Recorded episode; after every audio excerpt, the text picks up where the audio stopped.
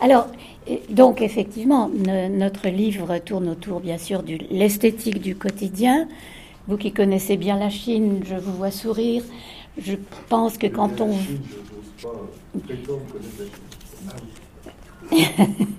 je pense que quand on va en Chine, comme j'ai fait par exemple l'été dernier, en été, en période estivale, quand il fait 38 ou 40 degrés en ville, on se pose des questions sur l'existence d'une esthétique parce que tout le monde est affalé de chaleur, mais tout de même cette esthétique, elle existe. Et le thème de la beauté, bien sûr, il est universel. Alors on pourrait discuter indéfiniment sur qu'est-ce que la beauté.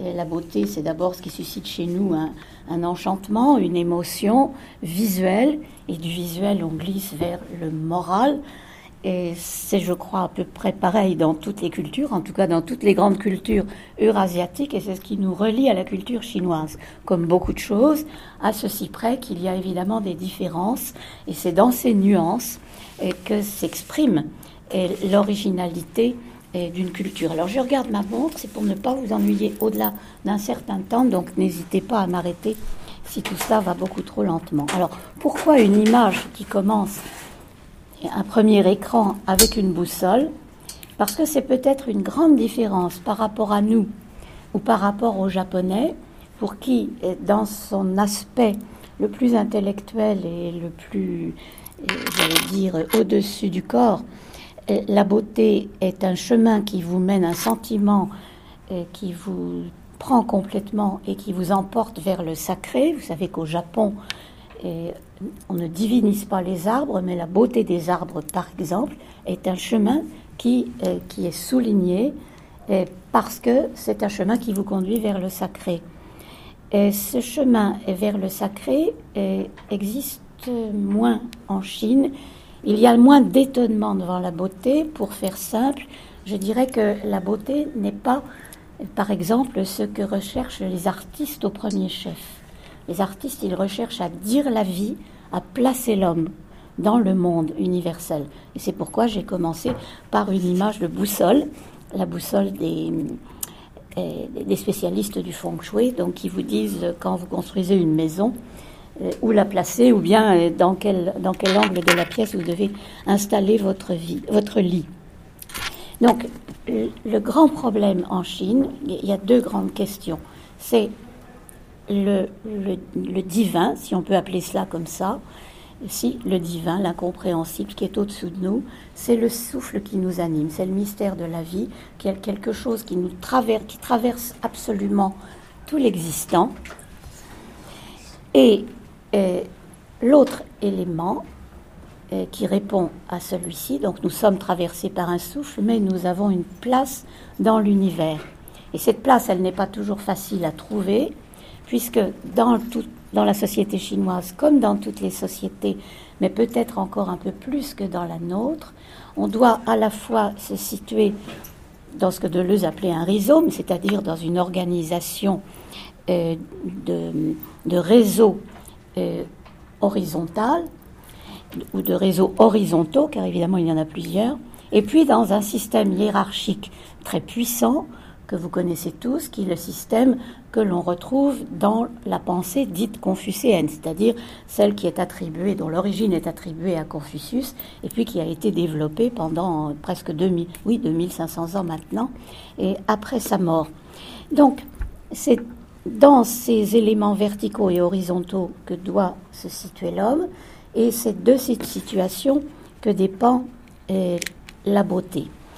La beauté, c'est donc être à sa place, dans un état normal idéal. Alors vous me direz qu'est-ce que la normalité? Mais oui, c'est tout l'élément euh, fluctuant dont joue beaucoup euh, la pensée chinoise, qui passe bien sûr par le verbe, mais aussi par l'écriture que vous connaissez tous, qui est une, écriture qui facilite non pas le raisonnement discursif, mais le raisonnement associatif, puisque un caractère, donc un élément carré, euh, comme le mienze, ce que vous, voyez là, il s'inscrit dans un carré et ça ne se voit pas très bien avec ces deux caractères qui sont très simples, mais vous en verrez quelques autres tout à l'heure.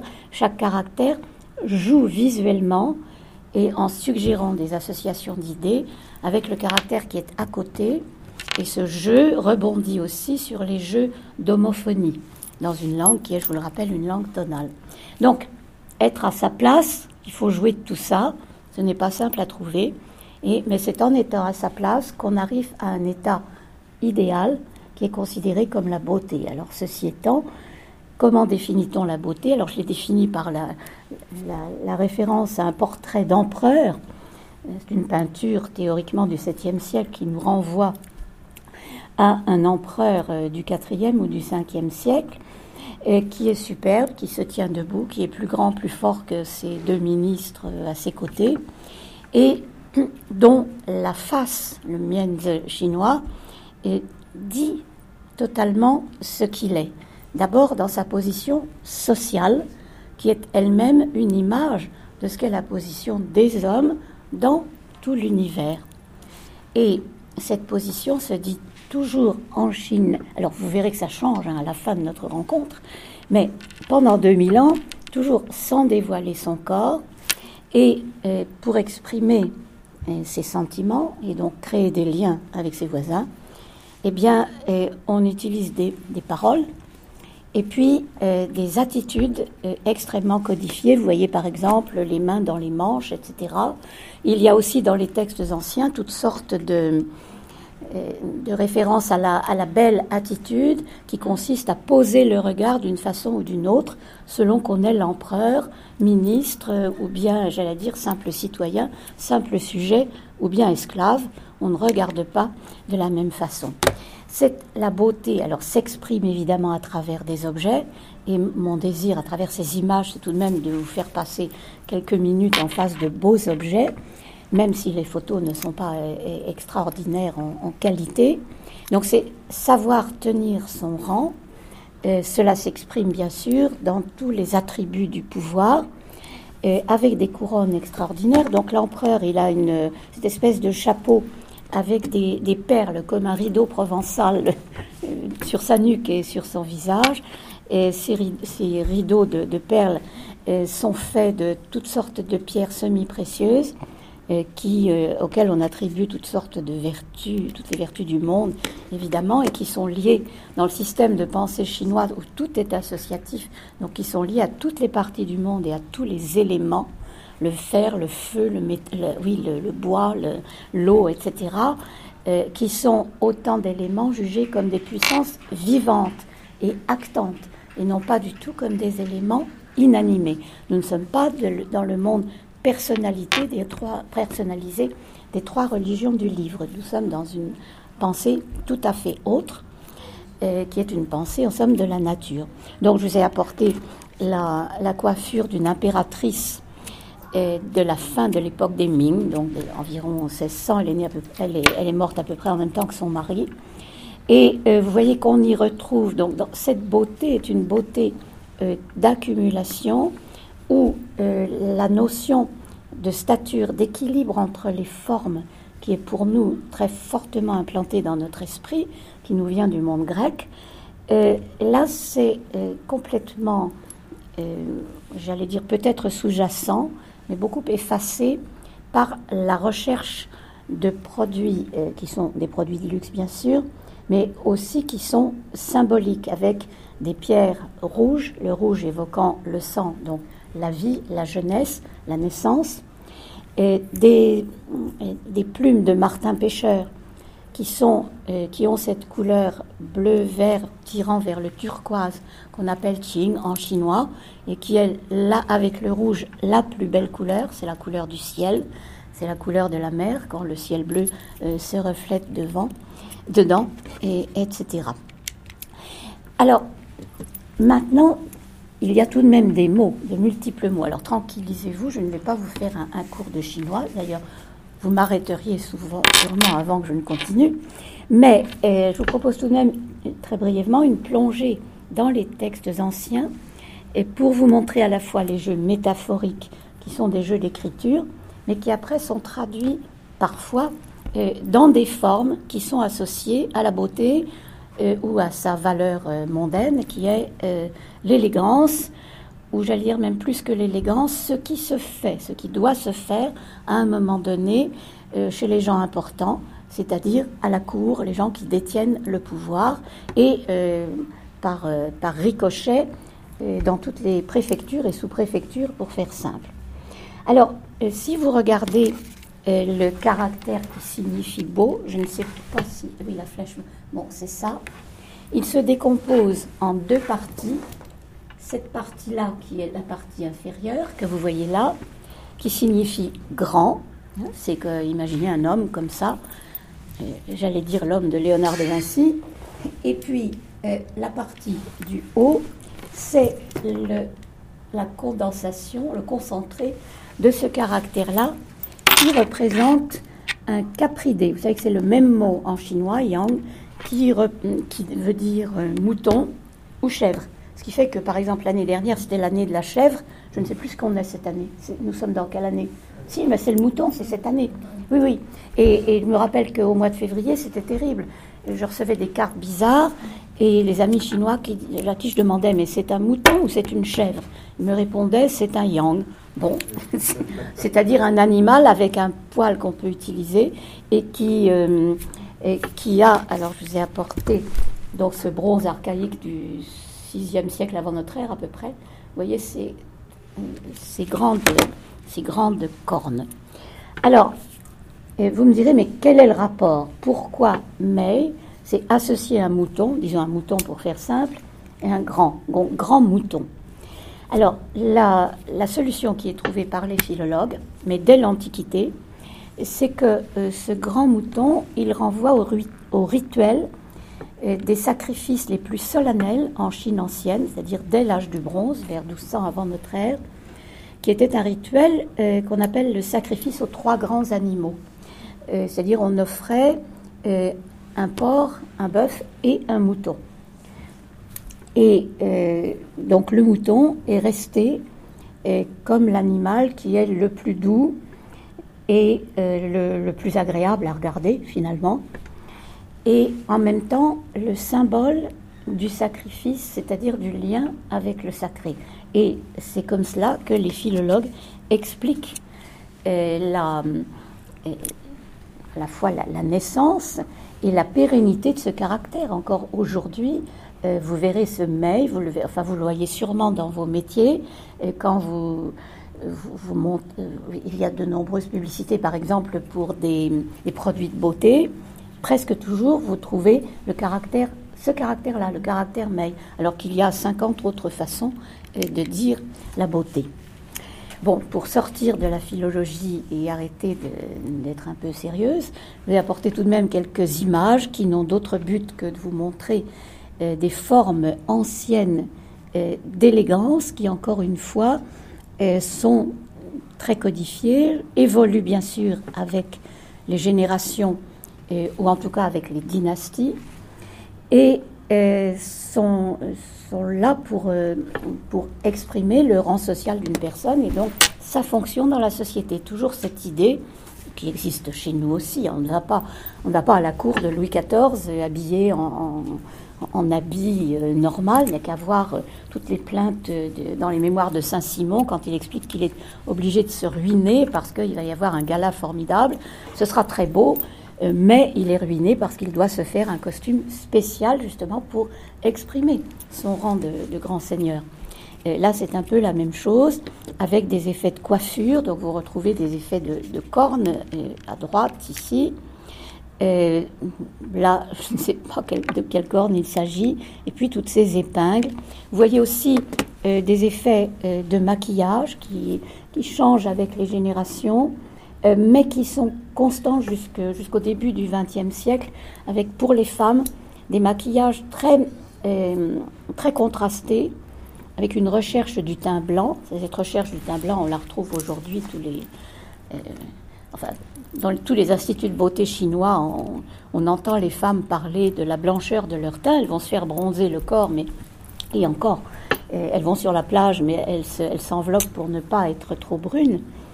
Et euh, donc on, accentue le teint blanc et on met et on fait passer les rides en mettant des, effets de rouge. Qui nous paraissent, bon, ils sont un peu forcés là sur la peinture, qui nous paraissent toujours excessifs, mais il faut les replacer dans la maison chinoise traditionnelle qui est, alors je ne vais pas vous faire un cours d'architecture, mais je, ce sont des maisons généralement très, euh, qui ne sont euh, éclairées que comme nous le sommes ici, par exemple, euh, quand nous n'avons que ce que nous avons pour l'instant. L'éclairage par un côté avec une maison assez profonde. Donc, dès qu'on est en hiver, ou même en été, quand le soleil est très haut, le cœur de la maison est assez sombre. Donc ces visages qui nous paraissent outrageusement maquillés ne le, semblent pas dans ces maisons. Mais la beauté, et je reviens à ce que je disais tout à l'heure sur qu'est-ce que la beauté, c'est une place, c'est aussi euh, le symbole de tout ce que l'on doit être, que l'on tente à être, l'exaltation des vertus féminines qui bien sûr se donnent beaucoup de mal pour la famille, pour créer des enfants bien sûr, mais aussi pour les élever et pour même quand elles sont des aristocrates, comme les femmes représentées dans cette, euh, peinture du début du XIIe siècle, habillées à la manière euh, ancienne. C'est comme si nous, nous faisions aujourd'hui une peinture euh, mettant en scène des costumes à la manière de Madame de Pompadour. Mais qu'est-ce que ça dit cette peinture? Ça dit comme une femme, même vêtue de soie, même riche et de très haut milieu, elle doit contribuer à euh, notamment la production de ce matériau symbolique des richesses chinoises qui est la soie, qui est euh, un élément qui permet aussi, entre autres, de payer ses impôts. Ceci étant la beauté, il faut s'en méfier. Et euh, voici une peinture du milieu du Xe siècle. Alors, je ne vais pas vous raconter tout, ce qu'elle raconte, simplement. nous sommes à la cour. que voyez-vous? Vous voyez de très belles dames de tailles différentes, ce qui veut dire aussi euh, le rang dans le harem. Donc de très belles dames, avec un petit chien charmant, avec de jolies fleurs euh, à gauche. Cela veut dire que nous sommes dans un endroit très élégant, nous sommes dans le harem de l'empereur. Et, puis il y a euh, une personne un peu plus, plus petite, donc qui tient un éventail, donc c'est la servante. Et que vous voyez-vous ici? Une jeune femme très bien habillée, d'un magnifique manteau rouge, qui est plus petite, ce qui peut signifier qu'elle est toute jeune. Vous apercevez quelque chose qui ressemble à, euh, une écharpe qui tombe sur son pied, mais qui semble dévoiler son pied ici. Et il faut savoir que le manteau rouge, c'est le manteau dont on vêtait les jeunes femmes ou les jeunes concubines euh, qui étaient choisies pour passer la nuit avec l'empereur.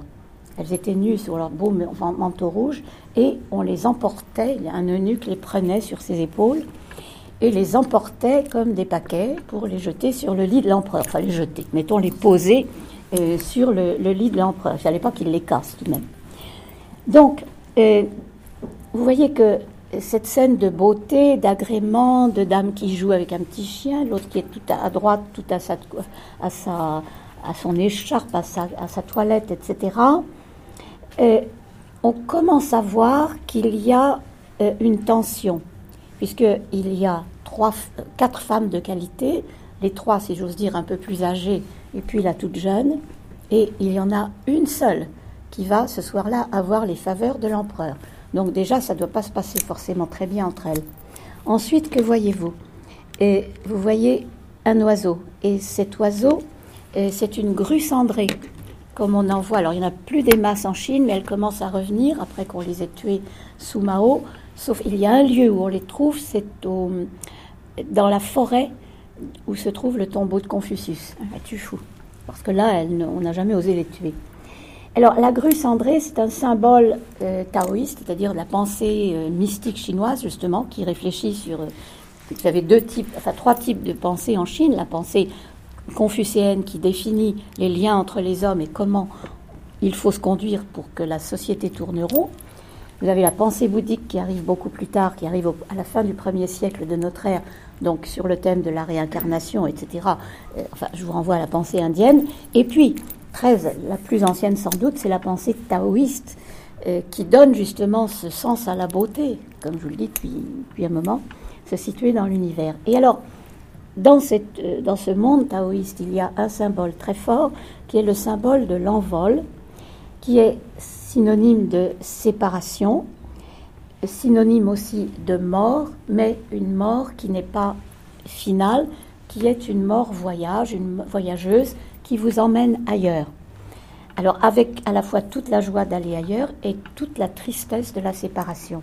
Et là, euh, introduire une, un motif comme le motif de, la grue euh, cendrée dans une peinture comme ça, ça accentue l'effet de tristesse. Et si vous réfléchissez encore, et si je vous dis tout ça, c'est pas mon imagination, bien sûr, c'est parce que euh, cette, euh, ça fait mille ans que des, des, lettrés euh, discutent de cette peinture en se demandant ce qu'elle veut dire. Et la majorité d'entre eux en revient toujours au, au thème de la mélancolie, c'est-à-dire que la beauté seule, la beauté formelle et la beauté des vêtements n'apportent pas le bonheur. Le vrai bonheur, justement, c'est ailleurs c'est trouver sa place et ce n'est pas toujours facile. Et si vous aviez euh, un, doute sur cette beauté, cette élégance qui n'apporte pas forcément le bonheur, voici euh, une autre peinture euh, plus ancienne du milieu du, du Xe siècle de notre ère qui raconte une folle soirée, une soirée, une folle nuit entre de dignes mandarins et des dames réputées légères avec toutes sortes d'implications. Là aussi, il y a mille ans de discours pour savoir connaître le sens et même l'auteur, euh, s'assurer de l'auteur de cette peinture. Mais vous remarquerez que il n'y a pas de joie. Il y a seulement le monsieur euh, à droite qui sourit là, mais euh, les dames ne sourient pas. L'autre, le, mandarin plus vieux qui est là, n'est pas drôle du tout. Vous voyez que la beauté en soi ne conduit pas euh, forcément à l'extase. Alors, on ne va pas traîner indéfiniment dans les temps anciens. Que se passe-t-il depuis beaucoup moins de temps? Nous arrivons au début du XXe siècle et avec l'intrusion, bien sûr, des étrangers. Vous savez qu'à partir de 1840, euh, les Britanniques forcent les ports euh, de Chine à coups de canonnière pour y introduire le commerce de l'opium, et que dans la foulée, dans le sillage des Britanniques, toutes les puissances occidentales, en pleine expansion industrielle à la recherche de marchés, de matières premières, d'échanges, de tout ce que vous voudrez, euh, entrent dans le ventre mou du continent eurasiatique que représente la Chine à l'époque, puisque pour des quantités de raisons, euh, dont des raisons écologiques, comme des travaux récents le soulignent, la Chine du 19e siècle n'a pas eu du tout, euh, enfin, a perdu toute la puissance qu'elle avait encore en 1750. De, si vous voulez, de 1550 à 1750, la Chine est le moteur du, vieux monde.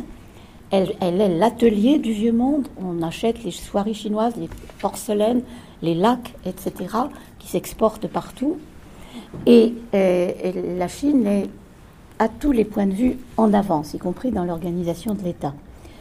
À partir des années 1810-1820, il y a euh, l'explosion de je ne sais plus quel euh, volcan dans le monde qui provoque un changement climatique important qui se répercute un peu partout, mais particulièrement en Chine. Et ça explique entre autres que, par exemple, les systèmes agraires qui faisaient que les récoltes étaient bonnes en 1750 ne fonctionnent plus du tout en 1850, d'où la révolte, la terrible révolte des Taiping, par exemple. Alors revenons au problème de la beauté. Donc tout ça pour vous dire que les Occidentaux, à partir de 1840, sont constamment présents qu'ils apportent avec eux, bien sûr, leur technologie qui est beaucoup plus avancée que toutes les technologies chinoises, et ils apportent leur manière de vivre dans les territoires qu'ils ont obtenus en concession. vous connaissez tous la concession internationale de Shanghai, etc., de Tianjin. Et chacun, alors les Français généralement avaient leur concession à eux, et puis les autres, les Anglo-Américains, etc., avaient leur concession. Ils apportent notamment la photographie, et c'est une impératrice, la dernière impératrice, l'impératrice, enfin la dernière impératrice importante, l'impératrice Cixi, euh, qui, comme vous le savez, a confisqué le pouvoir à partir de 1860 jusqu'à sa mort en 1908. Et dans les années 1905, entre 1904 et 1906, elle découvre par l'intermédiaire de deux jeunes filles qui viennent à la cour, qui sont euh, les filles d'un très grand ambassadeur qui a vécu au Japon, euh, qui a vécu en Europe, notamment en France. Et euh, les jeunes filles sont, sont nées, enfin, ont grandi dans ces pays très en avance sur leur temps. Et elles, elles y ont appris toutes les modes euh, qui étaient à la pointe du progrès. Et elles arrivent euh, à la cour, notamment avec leurs habits parisiens que l'impératrice leur demande de porter, alors que toutes les dames sont habillées en habits manchou, comme vous le voyez là, et elles introduisent un appareil photo. Et c'est à ce moment que sont faites toutes les photos de l'impératrice ceci que vous pouvez trouver partout, notamment sur Internet, et des travaux euh, récents, faits notamment à Taïwan, ont démontré à partir d'études des archives, euh, et notamment des archives d'éditeurs de, Shanghai, que c'est l'impératrice ceci elle-même qui avait parfaitement compris pourquoi les souverains occidentaux, notamment son grand modèle qui, est très, qui était euh, la reine Victoria, pourquoi la Queen, comme on l'appelait, se fait tellement photographier Parce que ça lui fait de la publicité. Et l'impératrice ceci a parfaitement compris ce rôle de l'image dans la publicité. Donc à partir de ce moment-là, le costume va changer. Si vous ajoutez à cela le fait que l'Empire s'écroule à partir du, euh, du, double 10, donc du 10 octobre 1911, et que la République est proclamée le 1er février 1912 et que on, jette euh, aux, orties euh, les Mandchous, et jusqu'à une époque récente, puisque c'est seulement maintenant qu'on commence à, redire la grandeur de la dynastie mandchou, à réapprendre le mandchou en Chine, etc. Mais ça fait presque un siècle de, détestation des mandchous. Donc, à partir des photographies, tout va changer dans, la, dans le sens, la compréhension de ce que peut être une beauté. Et c'est aussi le moment vous avez tous entendu parler du mouvement du 4 mai 1919, où la jeunesse se révolte contre les accords du traité de Versailles qui donnaient euh, aux, Japonais les territoires que les Allemands avaient précédemment obtenus en concession, notamment au Shantung en Chine. Donc une première révolution culturelle, c'est-à-dire ils rejettent le confucianisme, ils rejettent le bouddhisme, ils rejettent tout l'héritage ancien et veulent complètement euh, intégrer la pensée occidentale qui est la pensée des puissants. Et à travers cette pensée occidentale, il découvre euh, un accent très fort placé sur la personne, sur la notion d'individu, véhiculé, qui était d'ailleurs véhiculé depuis longtemps par les missionnaires, les missionnaires chrétiens de toutes obédiences. Donc cette pensée des missionnaires qui restait confinée euh, dans des cercles intellectuels étroits et qui n'était en fait pas du tout comprise euh, chez les convertis euh, de niveau très simple, cette pensée de la personne et d'une c'est ça, d'une philosophie, d'une religion centrée sur la personne, ils la découvrent.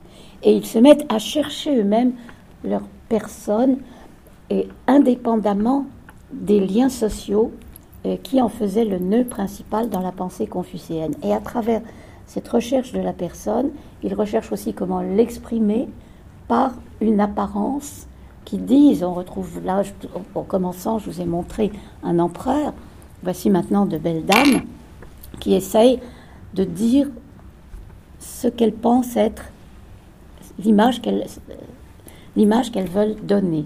Et puis, il y a cet impact extrêmement important, d'abord des émissions de radio, avec les fameuses émissions de Madame Chiang Kai-shek qui prône la New Life. Vous savez qu'elle avait été éduquée aux États-Unis elle parlait parfaitement l'anglais évidemment, et elle était totalement imprégnée de culture américaine. Donc la New Life, c'est introduire dans les villes chinoises avancées un mode de vie à l'américaine, la médecine américaine, la culture du corps, la culture de l'individualité, etc. Et tout cela est renforcé par la publicité pour toutes sortes de choses. Alors j'ai fait attention de ne pas vous apporter d'images de publicité pour l'alcool, mais je vous ai, oui, j'ai trouvé. Oh, c'est une image de publicité pour la cigarette, c'est pas mieux. Et alors maintenant, sautons encore une fois dans le temps. Vous savez qu'à partir de 1949, donc 1er octobre 1949, la Chine devient la République euh, populaire qu'elle est toujours, enfin, elle a beaucoup changé, mais c'est toujours un régime communiste, c'est toujours un, régime fondé sur la notion de république populaire et de dictature populaire. Et alors, donc là, les choses euh, changent dans l'expression de la beauté, puisque euh, d'abord, alors vous verrez ça dans le livre, c'est très bien expliqué par Françoise Gède et, par, euh, par Marie-Lise Ebrard, qui a fait un délicieux article sur les mémoires d'un appartement à Shanghai, extraordinaire. Donc, à partir du moment où la société, théoriquement, n'a plus de classe, il n'y a plus de sexe non plus, théoriquement donc tout le monde est pareil, tout le monde est habillé pareil, en bleu de chauffe ou en costume euh, militaire, en uniforme. Donc on peut penser qu'il y a un modèle de beauté androgyne universel qui, euh, exprime ce qu'est un, bon camarade, un bon, euh, membre d'un État communiste et un bon communiste.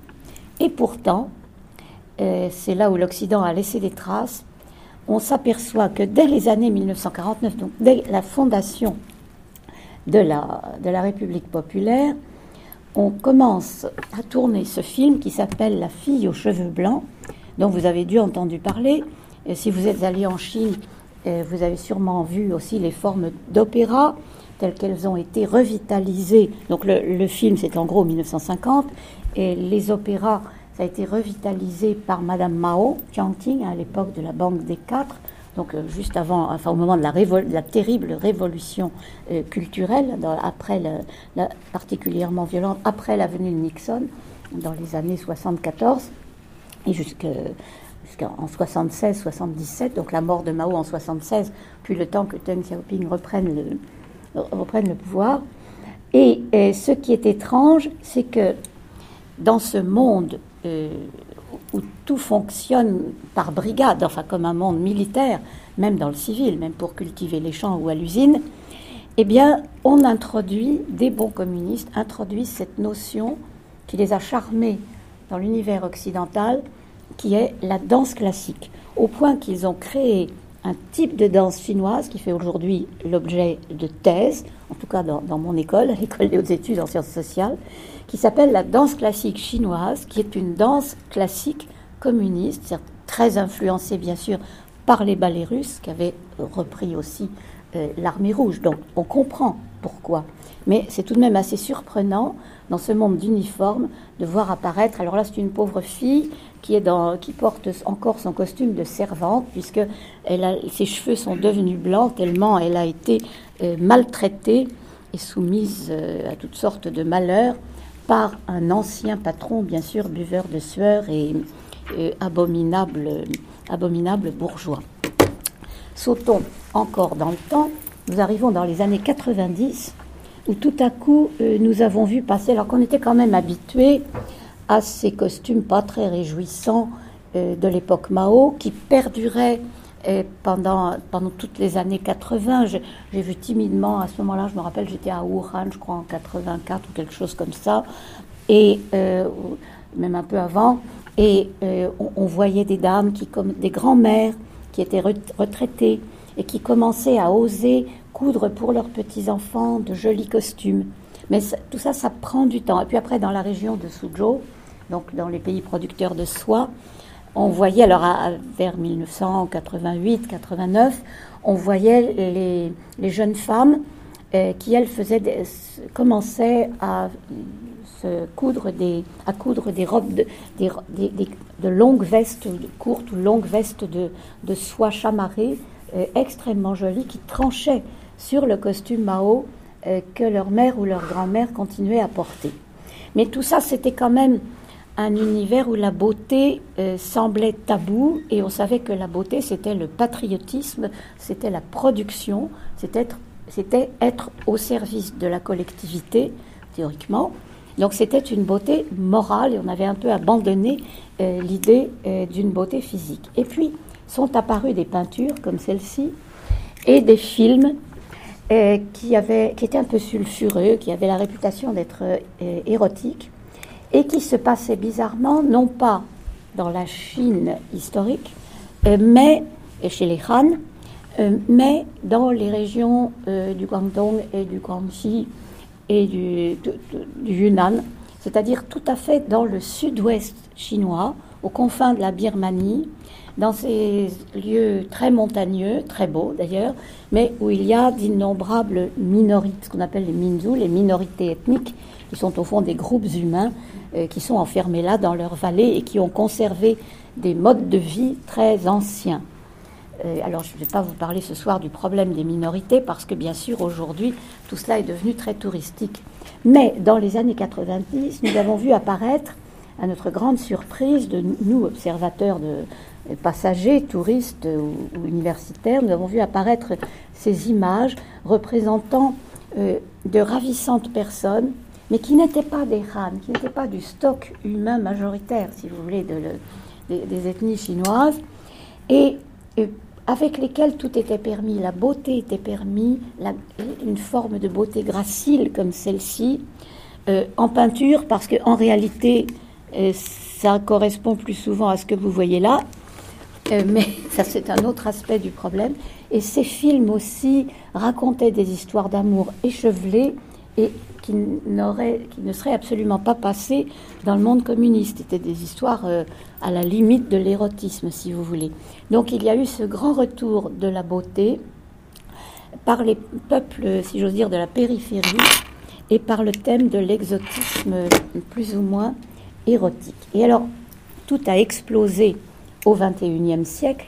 Vous avez sûrement entendu parler du projet Obor, donc la nouvelle route de la soie. La Chine se veut bien sûr le moteur du monde, le moteur de l'économie du monde, et veut retrouver, et en le multipliant par 100, ce qui était son rôle au XVIe, au, siècle jusqu'au au milieu du, XVIIIe.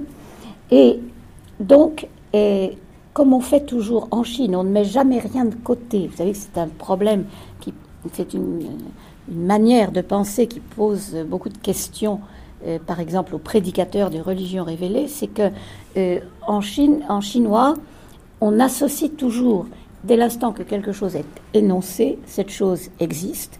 Alors on a deux solutions. Ou bien on la combat, on la fait disparaître, et si elle gêne vraiment trop, ou bien, puisqu'elle existe, c'est un élément que l'on doit incorporer à quelque chose.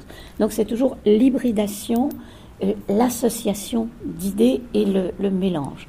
Et ce mélange, vous le voyez aujourd'hui dans les arts, avec ce retour un peu mélancolique vers des beautés du passé, vous retrouvez ma jolie dame, l'une des jolies dames du harem, que je vous ai montré tout à l'heure, avec l'oie sauvage, enfin pas l'oie sauvage, la grue cendrée qui qui commence à battre des ailes, elle va s'envoler. Et vous voyez comment on accole euh, quelque chose qui n'existait pas dans l'art chinois, puisqu'on ne représentait pas le corps, on représentait les mains, on pouvait représenter les pieds, les jolis souliers, on représentait un visage un peu stéréotypé, c'est-à-dire euh, synthétisant la nature de la personne, mais le corps n'était jamais dévoilé, euh, peut-être par pudeur, bien sûr, dans les familles, c'est clairement par pudeur. C'est aussi parce que le corps, et si je dis cela, c'est parce qu'on va retrouver quelque chose, euh, euh, c'est une matière, c'est ce que nous ont transmis nos ancêtres, donc nous devons le respecter absolument. Vous savez que les eunuques de la cour étaient, gardaient précieusement les parties qu'on leur avait découpées pour être enterrés avec, c'est-à-dire retourner dans, dans la terre, que, leur corps retourne dans la terre tel que l'avaient conçu les parents. Donc le, corps est respecté, mais il est respecté comme l'est le jade, qui est la plus belle pierre aux yeux, traditionnellement aux yeux des Chinois.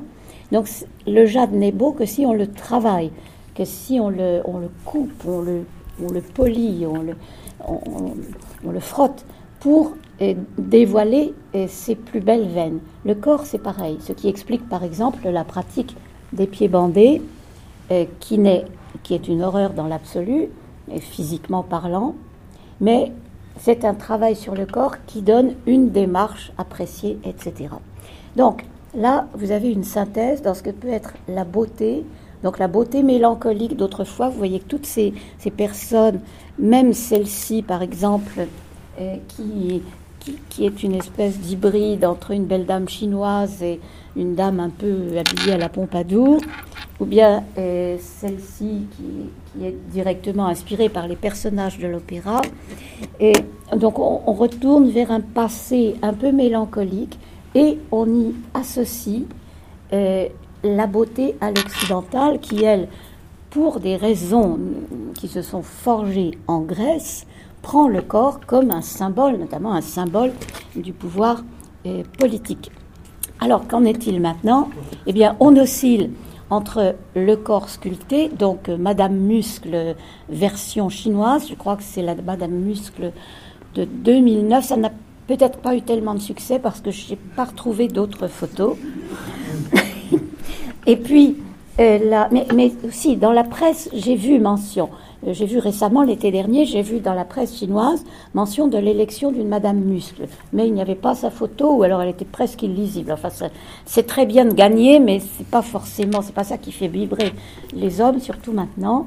Ce qui les fait vibrer sont plutôt alors des belles dames très classiques comme celle que vous voyez à droite, et puis euh, il y a alors vraiment, je pense dans les années actuelles, d'après mes, jeunes camarades euh, euh, chinoises que j'ai interrogées, euh, la beauté actuelle, c'est un visage en triangle, comme celui que, vous voyez là. Alors je me suis beaucoup demandé pourquoi, elles ne m'ont pas répondu, mes jeunes camarades. Elles m'ont dit parce que c'est beau, un visage en triangle. Bon, alors c'est beau parce que c'est beau. Alors ça m'a pas satisfaite. Donc j'ai un peu réfléchi et j'ai pondu une idée qui n'est peut-être pas la plus géniale, mais euh, j'ai retrouvé, j'ai pensé au symbole. Vous savez qu'il y a un texte ancien que, dont vous avez tous entendu parler, surtout si vous allez chez vous faire triturer le corps à l'aide de d'acupuncture, bon, si vous faites un peu de médecine chinoise, vous en avez entendu parler, c'est le Yiting, c'est-à-dire le classique des changements, qu'on traduit souvent par livre des mutations, et qui exprime tout l'univers sous la forme de symboles. Et l'univers, qu'est-ce que c'est? C'est quelque chose de très simple, formé de deux énergies. On en revient toujours à cette notion. Donc l'énergie yin, qui est l'énergie féminine, l'énergie yang, qui est l'énergie masculine. Et chaque énergie ne peut rien toute seule, mais ensemble, elle crée, en se démultipliant absolument tout l'univers. Et dans tous les traités chinois, trouverez alors dans ce sens, à l'endroit, à l'envers, vous trouverez un schéma, un schéma comme celui-ci, qui vous montre donc le yin et le yang, avec à partir de là des mouvements, euh, le mouvement continu, le mouvement saccadé, donc ça, le mouvement masculin continu, le mouvement féminin saccadé, et puis les associations du plus féminin au plus masculin, et avec tous les intermédiaires. Donc, c'est euh, le Yiting aujourd'hui un succès phénoménal. Il reprend vie. en Chine, il avait été évidemment jeté aux orties sous Mao. Maintenant, il reprend une grande importance. Euh, vous pouvez aller vous faire tirer votre avenir par le Yiting euh, partout où vous irez. On dit que les hommes d'affaires les plus éminents et les plus sérieux ne prennent aucune décision sans avoir consulté le meeting, non pas pour y lire leur, avenir, mais pour y trouver une aide à la décision. Je n'ai jamais trop compris, compris comment, mais c'est parce que j'ai l'esprit trop cartésien. Mais je me demande s'il n'y a pas actuellement, euh, dans euh, ce, goût du triangle, euh, quelque chose de la de la recherche de ces symboles du eating. Et puis alors, il y a un nouvel aspect de la beauté qui relie le, corps à l'art conceptuel et dont je ne sais plus si c'est la beauté, mais en tout cas qui dit des choses. Alors à gauche, vous voyez le ventre d'une femme enceinte. Vous savez qu'il est très chic maintenant, un peu partout dans le monde, mais particulièrement en Chine, de se faire peindre des choses quand on est enceinte de 7 ou 8 mois, c'est-à-dire quand on commence à être... Et alors, j'avais vu, euh, j'avais vu des dames qui se faisaient peindre des nounours ou des personnages de Walt Disney. Euh, c'est la première fois que je vois ça, c'est la publicité de Dove en 2013. Et la dame a écrit, j'ai vérifié en chinois, c'est bien ça. Elle écrit sur son ventre, donc elle on passe maintenant des, comment ça s'appelle, ah, pas des scanners, mais des des, des échographies commandées. Oui, enfin, des échographies. Donc on peut savoir si l'enfant est une fille ou un garçon. Donc cette dame sait qu'elle attend une petite fille et elle a écrit en chinois, je vous assure, c'est ça. Je suis une fille qui va bientôt rejoindre votre monde. Si en grandissant, je pèse 60 kilos, plus, davantage que 60 kilos, m'accepterez-vous quand même? Donc c'est une campagne contre les mannequins trop maigres et qui, sont des mannequins finalement malades.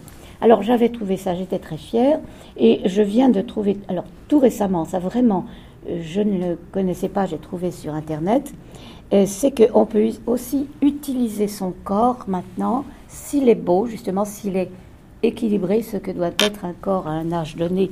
Et bien sûr, passé un certain âge, on n'a pas intérêt à se dénuder, euh, mais on peut utiliser son corps pour communiquer. Et euh, j'ai vu sur Internet tout de même beaucoup de photos euh, de, réunions d'agents immobiliers qui font intervenir euh, de jeunes femmes qui apparemment n'arrivent pas à vendre leur appartement. Et pour le vendre, elles se le dessinent sur le dos. C'est, si vous un, aspect euh, du travail qui, qui, lie peinture. Déjà, peindre sur le corps. Il y avait les tatouages dans la société ancienne, mais limités à, une société très, très étroite qui était masculine. Euh, maintenant, il y a un usage du corps pour en faire une espèce d'œuvre d'art, mais d'art conceptuel qui interpelle, qui pose des questions, euh, qui revendique, et qui, est, un corps installation, si on veut. Et ça, c'est tout à fait nouveau. Et puis tout de même, pour terminer, euh, je n'en ai pas trouvé beaucoup, mais il ne faut pas oublier les beautés masculines. Et il y a tout un travail maintenant pour définir ce qu'est un bel homme, euh, qui aura une chance de trouver euh, une épouse euh, intelligente et surtout très riche, et, qui est, euh, alors je ne sais pas, quel est votre avis. Ça, c'est un personnage d'opéra, c'est le, le donc l'histoire du pavillon de l'Ouest, c'est une très célèbre histoire d'amour du XIVe siècle et qui, fait partie du répertoire traditionnel de l'opéra d'abord du théâtre et puis des différents opéras euh, chinois. Alors dans l'opéra chinois, euh, le beau jeune homme, il a toujours l'air un peu idiot. Mais ça fait rien, c'est tout de même un très beau jeune homme, très gentil. Et justement, c'est ça qui est intéressant aussi, c'est que les personnages forts dans l'opéra euh, ne cherchent pas à être beaux. Ils, ils tentent d'exprimer la puissance, la réussite, la protection qu'ils donnent aux autres. Mais le jeune homme qui est tout lisse, euh, qui passe les examens impériaux, donc qui est très cultivé et tout, il a toujours l'air un peu stupide, comme si la beauté, encore une fois, comme chez les théoriciens de la peinture chinoise, euh, n'est pas euh, la, plus belle qualité d'une peinture. La belle qualité d'une peinture, la suprême qualité, c'est d'exprimer nous dirions le divin, c'est-à-dire exprimer, Shen ou Miao, le divin, le sublime mais pas la beauté. Alors je vous laisse quand même méditer sur ces variations que je, n'ai pas très bien comprises entre le séducteur du Nord, qui est une espèce de brute qui fume, et le séducteur du Sud, qui vous fait des yeux de velours. Bon, je vous remercie de votre attention. Trop long.